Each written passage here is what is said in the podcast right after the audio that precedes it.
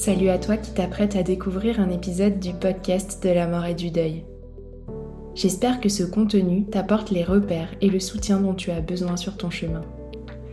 Si tu veux que ce podcast continue et pouvoir entendre d'autres témoignages, interviews et partages inspirants, c'est à toi de jouer en nous soutenant sur notre cagnotte Tipeee. Si chaque auditeur nous donnait ne serait-ce qu'un euro par écoute, le podcast aurait encore de longues et belles années devant lui. Alors c'est le moment d'y penser, de t'arrêter et de valoriser notre travail. Toutes les infos pour contribuer sont en descriptif de cet épisode. Merci beaucoup et belle écoute.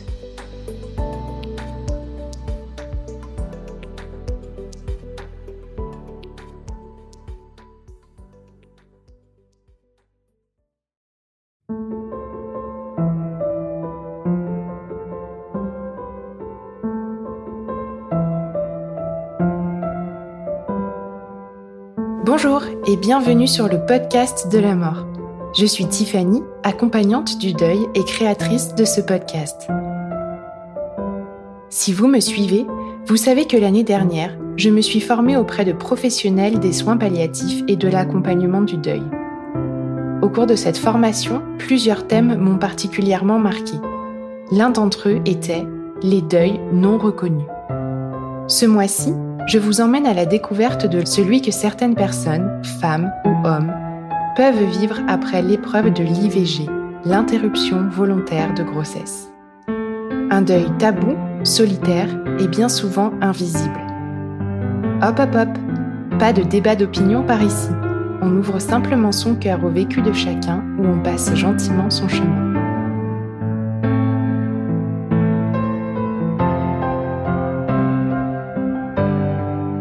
Aujourd'hui, je vous propose de découvrir le dernier épisode de cette mini-série. Pour conclure et donner d'autres perspectives sur le sujet, j'ai choisi d'échanger avec une association qui accompagne cette épreuve depuis plus de 20 ans. Nous allons donc maintenant découvrir un échange avec Christine Kreuter, vice-présidente de l'association Agapa.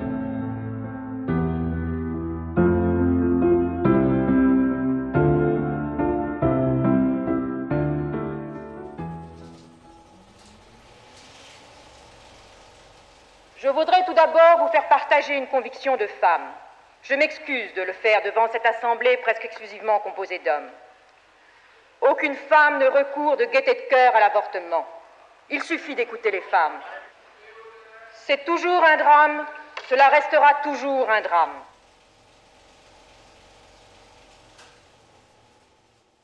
Bonjour Christine. Bonjour Tiffany. Je suis ravie de vous accueillir euh, pour clôturer cette belle mini-série sur euh, l'IVG. Avant de débuter notre échange, je vais vous laisser vous présenter à mes auditeurs. Je m'appelle Christine Krauter, je suis vice-présidente de l'association Agapa et écoutante au sein de l'association Agapa. L'association Agapa est une association qui accompagne les personnes qui sont en mal-être ou en souffrance après une, une interruption de grossesse, quel qu'en soit le terme ou la cause. Toutes les interruptions de grossesse, euh, du tout début de la grossesse jusqu'à l'accouchement et les jours qui suivent l'accouchement. Merci. Alors justement, on va commencer par parler de cette association. Est-ce que vous pouvez euh, me raconter un petit peu l'histoire d'Agapa? Alors Agapa est née en 1994 et elle est, elle est née euh, sous euh, l'impulsion de médecins, de soignants, d'aumôniers qui euh, ont été frappés par les, les, témoignages de personnes, de, de, femmes majoritairement bien sûr, qui exprimaient une, une souffrance ou un, justement un mal-être suite à un avortement. Les années 1994, pour mémoire, c'est des années où il y avait beaucoup de polémiques autour de l'avortement. Bon, il y en a toujours, mais c'était assez violent. Il y avait des, des commandos anti-IVG, il y avait des, des, choses comme ça. Et, et ces, ces personnes-là ont eu le, ont ressenti la nécessité de proposer un accompagnement bienveillant, sans jugement, tout à fait en dehors des polémiques autour de l'avortement, qui était juste d'accompagner les personnes qui avaient besoin de parler de ce qu'elles avaient vécu. Ils ont travaillé ensemble avec l'aide de psychiatres pour euh, élaborer un parcours d'accompagnement qui soit euh, adapté, qui soit ajusté à ces, ces souffrances. Et puis par la suite, Agapa s'est ouvert aux autres interruptions de grossesse, euh, qui pouvaient être les fausses couches, les morts in les interruptions médicales de grossesse et les décès autour de l'accouchement. Mais c'est vraiment parti de l'avortement et du manque, du vide de lieux d'écoute. Il y avait bien sûr les lieux qui existent toujours, les centres de planification qui accueillaient les femmes pour les entretiens pré-IVG, qui continuent de les accueillir, mais souvent, les personnes qui travaillent dans ces centres disent que les personnes retournent rarement dans ce lieu euh, où elles ont été accompagnées avant l'avortement. Et donc, elles ne savent pas très bien à qui, à qui parler. Et puis, c'était important d'avoir une, une écoute euh, attentive et peut-être plus spécifique autour de ces, de ces pertes bien particulières. Du coup, vous nous en avez déjà un petit peu parlé, mais je vais vous laisser euh, nous dire où en est Agapa aujourd'hui. Alors aujourd'hui, euh, Agapa propose euh, cet accompagnement euh, sous diverses formes. Ça peut être des accompagnements individuels.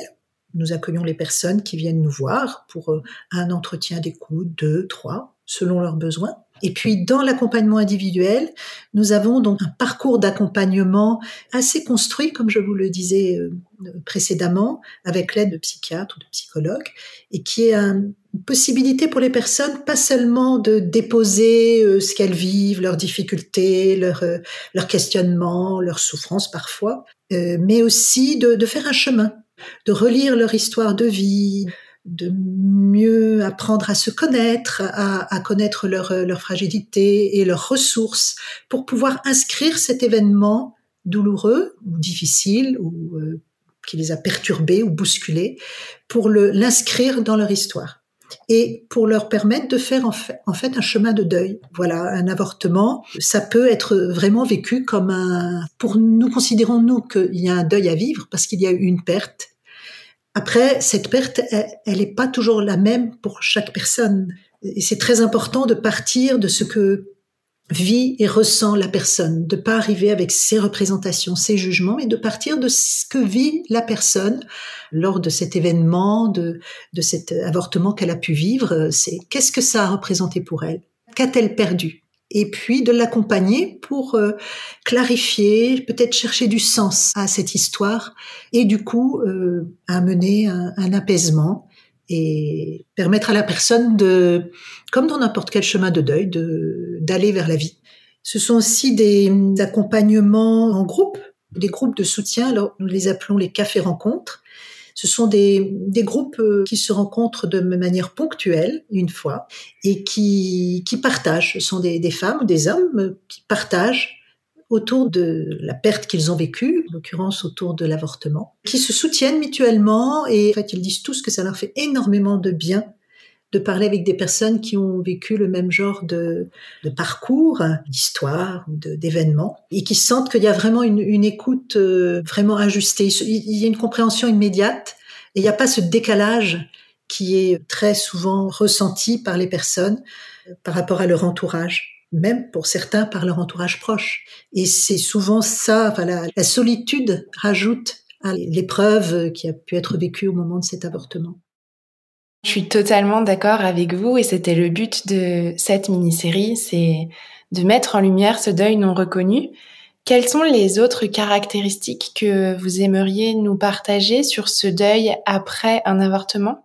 Autour de la question de l'avortement, il y a tellement de clichés de jugement, c'est tellement pour, contre, que, au fond, les femmes et les hommes qui, qui ont vécu ces histoires-là savent pas toujours très très bien ce qui leur arrive.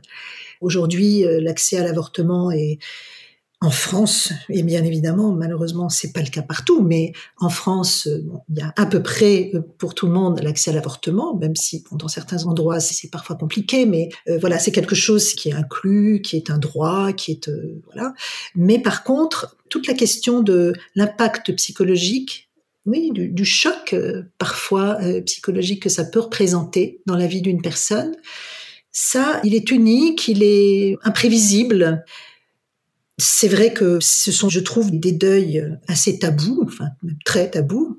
Hein, comme je le disais, parce que c'est relativement banalisé aujourd'hui. Hein. Enfin, en tous les cas, les jeunes femmes, les jeunes filles que nous accompagnons, pour elles, euh, elles n'ont pas connu le combat euh, qu'ont mené leurs aînés. Euh, pour elles, encore une fois, c'est un droit, c'est un acquis, c'est une évidence. Sauf que il y a un décalage entre cet accès et cette banalité et l'impact que ça peut avoir. Et du coup, moi, je suis frappée de voir aujourd'hui ces jeunes filles qui arrivent, euh, ou ces jeunes femmes qui arrivent en disant, mais on nous a absolument pas parlé de ce chamboulement euh, qui est possible. Je tiens à préciser une chose qui est peut-être très importante à préciser là, c'est qu'il n'est pas question de faire des généralités. Il y a des personnes qui vivent euh, un avortement alors je crois que c'est agréable pour personne, bien évidemment. Je pense qu'aucune femme ne dira que c'est quelque chose de simple à vivre, mais euh, voilà, il y a des femmes pour qui le chemin euh, se fait après, ça, ne les entrave pas, ça ne vient pas euh, chambouler leur vie. Et puis il y a des personnes pour qui c'est un vrai chambardement. Elles sont perdues parfois, ça peut être parfois extrêmement douloureux. Donc il ne s'agit pas de faire des généralités, mais de proposer à chaque personne euh, la possibilité d'être accompagnée. Et donc il y a quand même ce décalage et ce côté un peu tabou qui n'est pas le même tabou qu'autrefois. Autrefois, peut-être il il y a 20, 30, 40 et plus, le tabou c'était ben, l'avortement, c'est pas bien, euh, sont des meurtrières, euh, voilà, il y avait tout, souvent beaucoup de jugements. Aujourd'hui, c'est plus vraiment, c'est moins le cas si ça peut peut-être arriver encore malheureusement, mais c'est moins le cas, mais c'est plutôt euh, tu l'as voulu, c'est très bien, le, ton problème est résolu, donc maintenant euh, tu vas de l'avant. Il y a cette espèce de banalisation euh, d'effet pervers, j'allais dire, qui est qu'il y a une banalisation. Et récemment, j'ai accompagné un groupe de femmes lors d'un café rencontre et elles étaient très très en colère. Elles étaient très en colère parce qu'elles disaient mais moi, on m'a dit, voilà, euh, tel rendez-vous, vous prenez tel médicament, euh, vous faites ci, vous faites ça, bon. Mais on n'a absolument pas proposé un, lieu pour déposer ce que je ressentais, pour euh, à la fois m'accompagner dans ma décision s'il y a besoin, mais quelquefois il n'y a pas besoin, la décision est claire, mais permettre que même si la décision de l'avortement a été assez claire, ben, ça n'empêche pas qu'il peut y avoir une souffrance derrière. C'est pas parce qu'on a choisi que l'on ne souffre pas.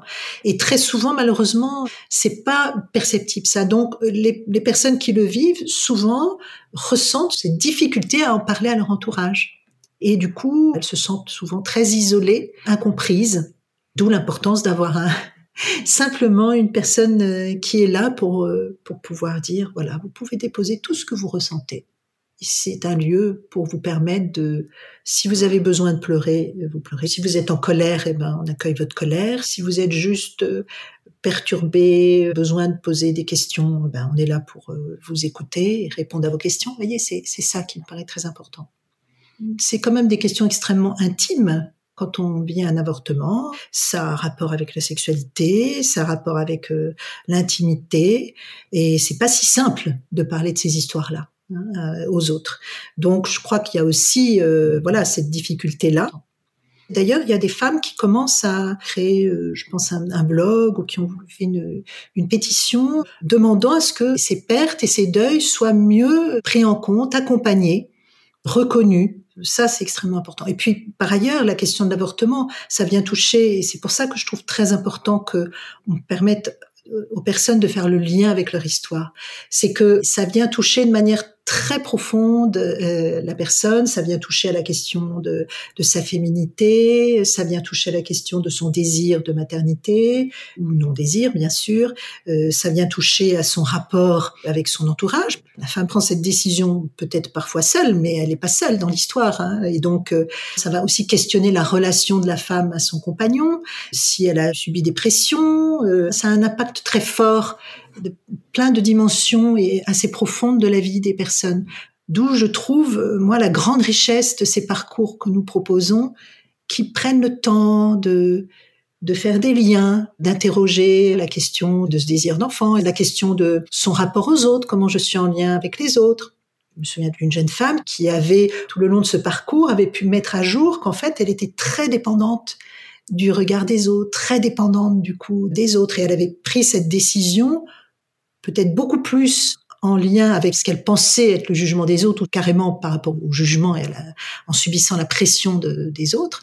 Et pas une décision en fait libre qui était vraiment en lien avec son désir.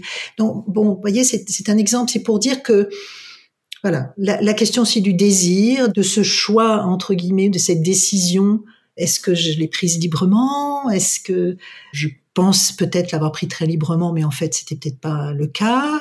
Peut-être que c'était le cas et c'est peut-être une force aussi, euh, du coup, à reconnaître. Je trouve très très important de, permettre de se donner le temps de réfléchir à, tout ça, de donner à celles qui le souhaitent ce temps-là et de leur permettre de faire des liens et d'élaborer un petit peu ce qui s'est passé pour elles, quelles pertes elles ont subies. Et du coup, on a effectivement beaucoup parlé des femmes jusque-là et dans notre préparation de cet échange, on était toutes les deux euh, d'accord sur l'importance d'aborder la place des hommes dans ce vécu et donc dans vos accompagnements. Vous pouvez nous en dire un peu plus? Oui, alors les hommes, ben, bien évidemment, ils sont, ils sont concernés aussi. Bon, nous, à Agapa, on accompagne quand même une, grande majorité de femmes, hein. mais on a de plus en plus d'hommes qui viennent. Hein, c'est plus euh, exceptionnel, et de plus en plus d'hommes qui viennent pour eux-mêmes, qui viennent pas simplement pour accompagner leur compagne, comme c'était euh, euh, souvent le cas. Et c'est vrai que moi j'ai du souvenir de, de, quelques accompagnements. Je pense particulièrement à un jeune homme qui m'a particulièrement euh, touchée, qui était venu avec sa compagne, mais ils avaient été chacun accompagnés individuellement. Ils étaient très très en souffrance, ils étaient très amoureux, ils avaient 19, 20 ans, et ça avait été très très douloureux pour eux de prendre cette décision d'avortement, et en même temps, euh, ils ne voyaient pas d'autres choix possibles, ils étaient étudiants, enfin bon, il y avait tout un tas de circonstances, mais c'était vraiment, ils étaient très très mal. Ils essayaient de se soutenir mutuellement, mais presque ils coulaient ensemble. Donc ils ont, ils sont venus nous voir et chacun, donc la jeune femme été accompagnée et moi j'ai accompagné le, jeune homme. J'ai été très touchée par ce que témoignait ce jeune homme. Je me souviens, il me disait, mais moi j'ai l'impression d'être passé dans une autre dimension. Mes copains, ils parlent de, fêtes, d'examens, de, petites euh, copines. Moi, je, je suis ailleurs. Là, j'ai vécu euh, cette décision que nous avons prise, cette, cette histoire que nous avons vécue, euh, j'ai l'impression que je suis passée dans une autre dimension et que donc il souffrait de cette de ce décalage avec son entourage et de cette difficulté à en parler avec ses amis qui qui comprenaient pas. Enfin, imaginez, à 18, 19 ans, 20 ans, on n'a pas forcément la maturité pour entendre tout ça. Ce garçon exprimait euh, à la fois sa difficulté de voir son ami souffrir cette attitude qu'il avait eue d'être très protecteur et en même temps de dire à, son ami maintenant il faut qu'on avance, il faut tourner la page. Euh, il essayait d'être solide pour elle et en même temps bah, lui-même euh, il n'arrivait plus à faire face. Et donc le fait d'avoir un lieu pour euh, aussi lui se questionner, parler de ce que ça avait représenté pour lui, cette grossesse qui, qui démarrait, ce que ça avait provoqué par rapport à, à son, son, désir de paternité, sa place d'homme par rapport à, à, sa jeune femme qui, qui voulait soutenir et il sentait en même temps qu'il n'y arrivait pas. Enfin, ça avait bousculé énormément de choses. Et c'est vrai que ça a été important pour lui de pouvoir déposer tout ça et pendant quelques mois de, faire un chemin autour de ça. Donc euh, euh, oui, c'est très important. Et puis il y a aussi parfois des hommes qui ont pu être en difficulté parce qu'ils n'ont pas été pris tellement en compte dans la décision. Et euh, je me souviens d'un jeune homme que j'avais suivi qui était venu quelques années après que son ex compagne ait fait un avortement. Et ce qui avait été difficile pour lui, c'était que il n'avait pas eu son mot à dire, en fait. Il n'avait pas senti qu'il était entendu euh, aussi lui dans ce qu'il vivait, que cette décision, euh, son ami l'avait pris un peu seul. Récemment, encore aussi un homme dans un café rencontre qui a exprimé euh, que il avait été, alors lui pour le coup carrément exclu, voire même il voulait garder cet enfant, l'élever, l'élever seul. De toute façon, le couple avait rompu. C'est pas des situations simples, hein, parce qu'évidemment, c'est pas lui qui porterait l'enfant. Mais c'est pour dire que voilà, il y a des hommes qui se sentent très concernés, très impliqués, qui savent pas toujours très bien comment trouver leur marque. Puis quelquefois, il y a des couples qui ont besoin de relire aussi euh, une décision d'avortement qu'ils ont prise à un moment donné de leur vie euh, et qui ont besoin de de relire un petit peu ce qui s'est passé dans leur relation, parce que forcément, quand il y a une décision comme ça à prendre, ça impacte énormément le couple. C'est important de pouvoir euh, euh, aussi euh, interroger ça et pouvoir reparler parfois ensemble de ce qui a pu se passer au moment de cette décision, de cet événement. Donc oui, les hommes sont de plus en plus présents en même temps et Et je trouve que c'est super que la parole se libère aussi chez les hommes. Alors je pense que pour eux, c'est encore plus compliqué d'en parler à leur entourage, encore plus difficile. Mais bon, ça bouge tout ça. oui. Et justement, on a eu la chance d'avoir un témoignage d'hommes dans cette mini-série et je trouve ça extrêmement précieux. Pour conclure notre échange aujourd'hui, je voulais vous laisser un temps pour euh, nous partager peut-être quelques grands messages que vous, vous auriez envie de transmettre au sujet justement de ce vécu d'IVG, d'avortement? Oui, la, chose la plus importante que je voudrais dire, si, si je m'adresse euh, aux personnes qui ont vécu euh, cette histoire-là de, de l'avortement, c'est toute l'importance de pas rester seul, de se dire que de pouvoir simplement déposer ce qu'on a vécu, ça permet euh, simplement de se délester et de pouvoir clarifier aussi parfois. Donc le fait de d'exprimer ses sentiments, d'exprimer euh, son trouble, et eh ben ça permet euh, d'être entendu et de se de se sentir moins seul. Voilà, je voudrais vraiment dire ça et dire aussi que moi j'ai beaucoup entendu de femmes dire que ce temps qui leur avait été offert de réflexion, de se poser, de réfléchir sur elles-mêmes, à partir de cet événement qui pourtant était un événement euh, compliqué, voire douloureux de leur, de leur vie, leur avait fait énormément de bien, leur avait permis aussi de grandir intérieurement. Parce que c'est vrai que parfois, euh, je veux pas dire que c'est super de, de souffrir, hein, je suis pas masochiste, mais je crois que des épreuves, des événements comme ça compliqués, peuvent nous permettre de grandir intérieurement, de grandir en maturité, de grandir en liberté aussi, d'avancer dans la vie. Je crois voilà que ça peut être très très riche de chercher comme ça, de relire son histoire et de chercher du sens à ce qui a pu se passer. Et puis euh, l'autre chose, là je m'adresserai plutôt à la, à la, société entre guillemets, c'est c'est de pouvoir sortir des jugements simplistes, de pouvoir accueillir la complexité des choses. Il y a une multiplicité de, situations. Nous on reçoit des très jeunes filles 17 ans, euh, parfois 16 ans, 18 ans.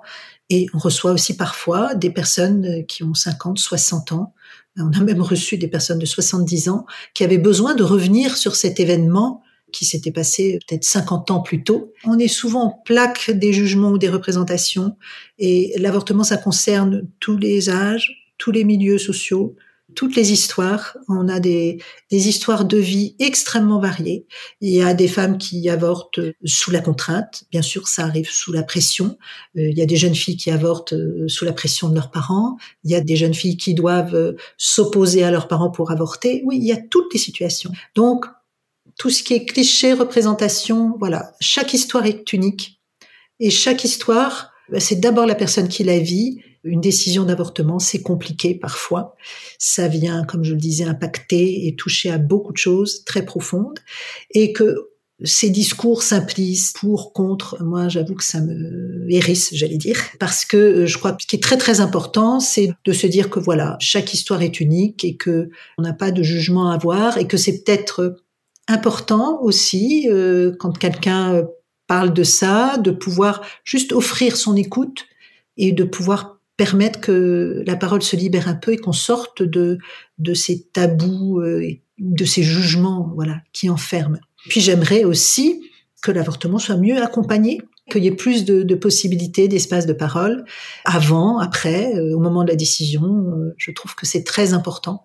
Et je trouve que malheureusement, il y a de moins en moins d'espace de parole y compris au moment de l'avortement, pour accompagner les personnes. Beaucoup de personnes nous disent on m'a absolument pas proposé de parler de ce que je vivais, on m'a juste dit voilà l'aspect médical et tout cet aspect humain, psychologique, je trouve, il n'est pas suffisamment pris en compte. Il y a des tas de personnes qui le font avec euh, beaucoup de bienveillance, mais c'est pas suffisant. Donc j'aimerais que ce soit aussi mieux pris en compte. Et puis, euh, je parlais de ces femmes qui viennent nous voir parfois 40 ans, 50 ans après. On reçoit énormément de femmes. On reçoit des femmes qui viennent juste après l'avortement, mais on reçoit aussi énormément de femmes qui viennent des années après parce qu'un événement de leur vie vient les, les bousculer parce que elles arrivent à 40 ans et qu'elles n'ont toujours pas d'enfants. Donc l'avortement vécu à 20 ans auparavant, par exemple, peut revenir. Peut-être elles peuvent le vivre comme une punition. On entend parfois des choses comme ça. Les femmes ne viennent pas forcément nous voir parce qu'elles sont dans une grande souffrance, mais parce qu'elles se rendent compte que cet avortement vécu des années plus tôt, elles l'ont mis un peu sous le tapis, peut-être parce que justement c'était pas si simple.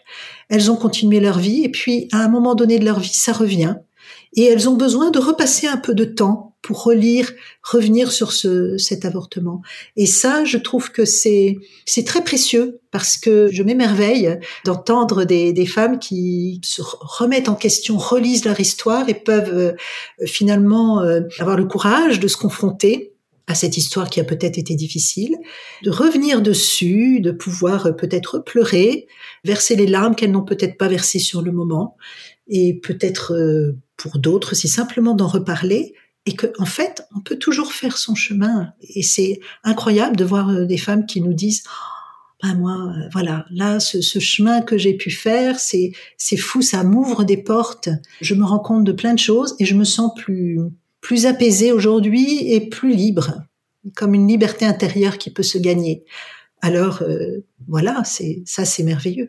Merci Christine pour ce partage. Merci à votre association, Agapa aussi. Je vous souhaite euh, une bonne continuation avec cette euh, association qui évidemment est indispensable. Merci Tiffany de, m'avoir euh, reçu et d'avoir parlé de, l'association pour que le maximum de femmes la connaissent et d'hommes la connaissent. N'hésite pas à venir sonner à notre porte. Merci Tiffany.